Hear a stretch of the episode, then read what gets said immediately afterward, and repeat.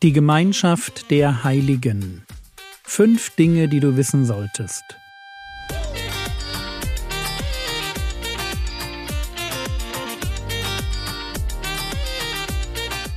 Theologie, die dich im Glauben wachsen lässt. Nachfolge praktisch dein geistlicher Impuls für den Tag.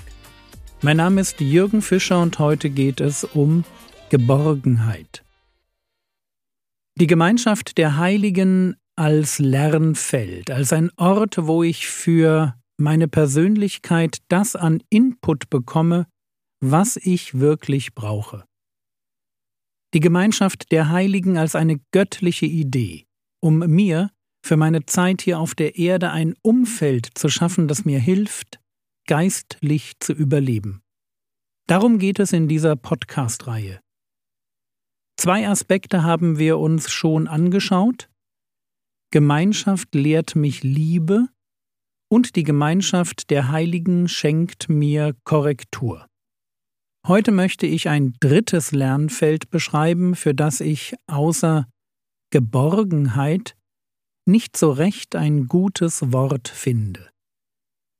Es geht mir heute um die Erfahrung, nicht allein zu sein. Teil eines Teams werden zu dürfen. Wenn man so will, meinen Platz zu finden und im Rahmen eines größeren Ganzen die Rolle einzunehmen, die Gott mir zugedacht hat. Angekommen zu sein. Ihr merkt, mir fehlt hier ein gutes Wort, aber die wenigsten Menschen fühlen sich bei dem Gedanken wohl, dass sie allein durchs Leben ziehen müssen. Aus meiner Sicht hat die Zunahme von Angststörungen gerade darin ihre Ursache, dass Menschen sich ihrer persönlichen Verletzlichkeit immer mehr bewusst werden. Während die Welt sich ständig weiterentwickelt und unübersichtlicher wird, steigt der Druck auf den Einzelnen, in dieser Welt täglich viel zu viele Entscheidungen treffen zu müssen.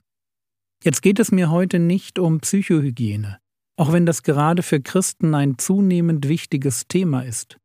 Es geht mir um das Gefühl, allein zu sein. Und häufig genug muss man sagen, das ist ja nicht nur ein Gefühl, sondern für viele Menschen ist das Alleinsein eine Realität. Und genau das war so von Gott nie gewollt. Gott kennt den Menschen und er weiß, dass wir nicht gut alleine leben können, dass wir einander brauchen, um motiviert durchs Leben zu gehen. Mir fällt das persönlich immer wieder bei Verteileinsätzen auf. Das mag jetzt ein ganz harmloses Beispiel sein, aber ich erinnere mich an einige Stunden in meinem Leben, wo ich Flyer in Briefkästen verteilt habe. Und es macht für mich emotional einen riesigen Unterschied, ob ich das allein tue oder auch nur zu zweit. Und ich bin da wohl nicht allein. In Markus Kapitel 6, Vers 7 lesen wir, Und er, Jesus, ruft die Zwölf herbei und fing an, sie zu zwei und zwei auszusenden und gab ihnen Vollmacht über die unreinen Geister. Etwas zu zweit zu tun, das ist ein Ausdruck von Geborgenheit, nicht allein zu sein. Teil einer größeren Gemeinschaft sein, die mich ergänzt und auffängt und in meiner Begrenztheit annimmt, weil sie nicht von mir erwartet, alles zu können, alles zu überblicken und alle Verantwortung zu übernehmen. Und wenn Gott die Gemeinschaft der Heiligen beschreibt, dann hört sich das so an.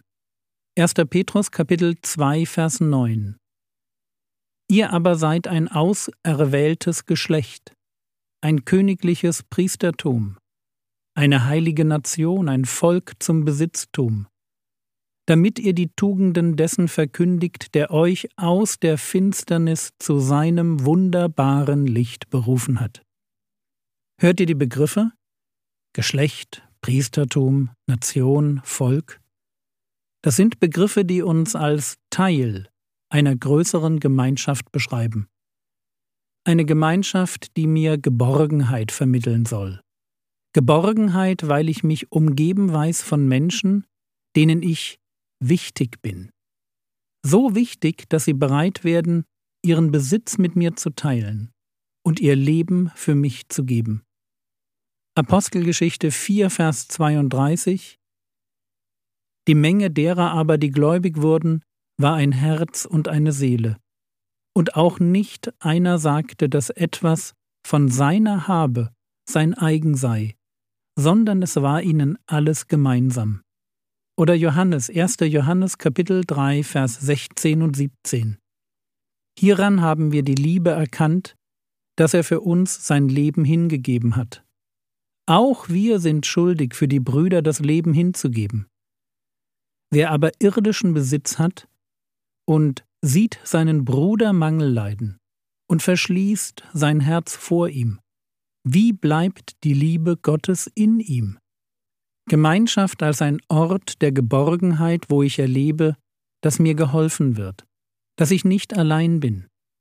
Und das bin ich nicht im Gebet und das bin ich nicht im Gefängnis. Wir beten miteinander und lassen uns nie im Stich. Egal was kommt, egal was es uns kostet. Nachfolge ist die Entscheidung nicht mehr, nur für sich zu leben. Das tun wir ja sowieso. Nachfolge bedeutet, die Gesinnung Jesu zu übernehmen und so, wie er bereit war, für mich zu sterben, so darf ich mit derselben Haltung mein Leben in das Leben von Geschwistern investieren und ihnen dienen. Dienen mit der Gabe, die ich habe. Auch wenn ich nicht alles kann, ich darf ein Segen sein. Ich diene und mir wird gedient. Die Gemeinschaft der Heiligen ist ein Geben und ein Nehmen. Apostelgeschichte 4, Vers 34 Denn es war auch keiner bedürftig unter ihnen. Denn so viele Besitzer von Äckern oder Häusern waren, verkauften sie und brachten den Preis des Verkauften. Wer hat, der gibt. Wer braucht, der nimmt. Und um das auch zu sagen, in diesem großen Ganzen der Gemeinschaft gibt es auch eine Leitung. Und auch Leiter gehören zu Gottes Idee von Geborgenheit.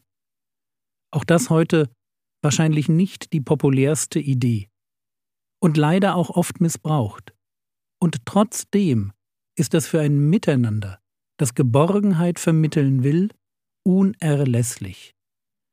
Gemeinschaft der Heiligen, die gelingen soll, braucht eine gute Leitung. Durch Älteste, die ihren Job ernst nehmen und durch ihr Vorbild leiten. 1. Petrus Kapitel 5, die Verse 2 und 3 Da schreibt Petrus an die Ältesten Sorgt für die Gemeinde Gottes, die euch anvertraut ist, wie ein Hirte für seine Herde.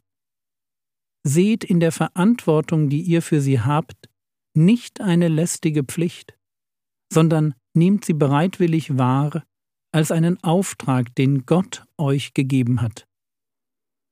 Seid nicht darauf aus, euch zu bereichern, sondern übt euren Dienst mit selbstloser Hingabe aus. Spielt euch nicht als Herren der Gemeinde auf, die Gott euch zugewiesen hat, sondern seid ein Vorbild für die Herde. Und kurz nachdem Petrus das zu den Ältesten sagt, heißt es dann zwei Verse weiter, ordnet euch den Ältesten unter. Die Gemeinschaft der Heiligen. Lernfeld 3. Geborgenheit.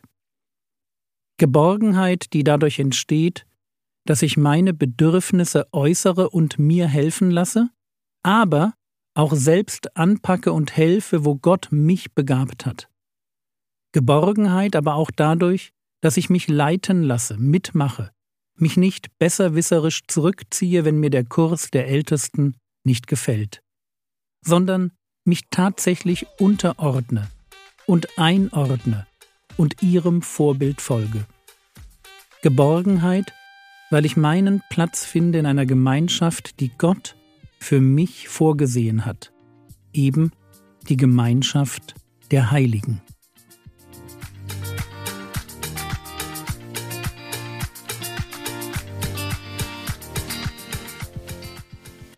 Was könntest du jetzt tun? Du könntest dir überlegen, was dir möglich ist, um mit deinen Gaben für die Geschwister deiner Gemeinde da zu sein. Das war's für heute. Lass dich weiter anreizen, dafür zu beten, dass der Ukraine-Konflikt ein friedliches Ende findet. Der Herr segne dich, erfahre seine Gnade und lebe in seinem Frieden. Amen.